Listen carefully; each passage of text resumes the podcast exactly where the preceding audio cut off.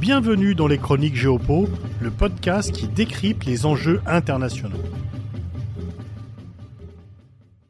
La Chine a proposé ce vendredi 24 février un projet de règlement politique de la crise ukrainienne. Comme Moscou, Pékin évite d'employer le terme de guerre qui correspond pourtant à la réalité. La publication de ce plan montre que la Chine n'entend pas rester à l'écart du conflit et reconnaît son impact mondial. La Chine a adopté une attitude de neutralité bienveillante à l'égard de Moscou. Elle s'abstient sur les résolutions de l'ONU qui condamnent son agression. Lors de la récente visite du ministre des Affaires étrangères chinois à Moscou, celui-ci a rappelé que l'amitié entre les deux pays était solide comme le roc. Cela n'est cependant pas tout à fait certain. Cette guerre, lancée par la Russie, gêne la Chine. Le conflit a ressoudé le bloc occidental, est venu perturber l'économie mondiale et renchérit le prix des importations énergétiques et alimentaires de la Chine. Or, ce sont ses principaux postes d'importation. Mais si Pékin hâte que le conflit prenne fin, elle ne veut pas la défaite de la Russie, qui serait un triomphe occidental. Dans sa proposition de plan de paix, la Chine commence par demander le respect de la souveraineté de tous les pays. Le droit international, selon le communiqué, universellement reconnu, doit être strictement observé.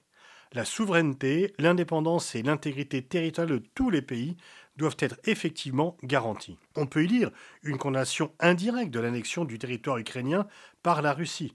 D'ailleurs, la Chine n'a toujours pas reconnu officiellement l'annexion de la Crimée de 2014. En faisant appel au concept d'intégrité territoriale, Pékin en fait pense avant tout à Taïwan qui, de son point de vue, fait partie intégrante de son territoire. La Chine appelle par ailleurs à des pourparlers et un cessez-le-feu.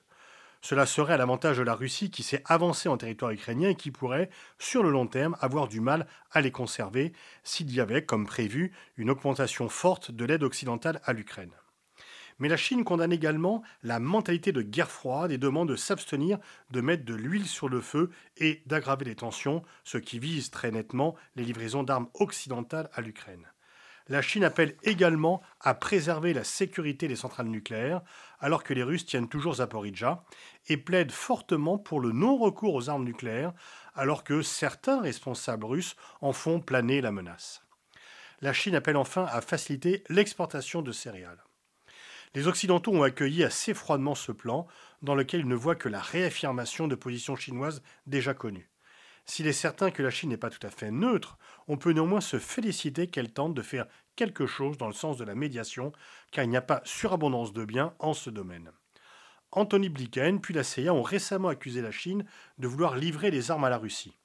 Pékin s'en est pour le moment abstenu. À ce jour, il n'y a aucun élément tangible qui permette de penser que des armes chinoises ont été livrées à la Russie.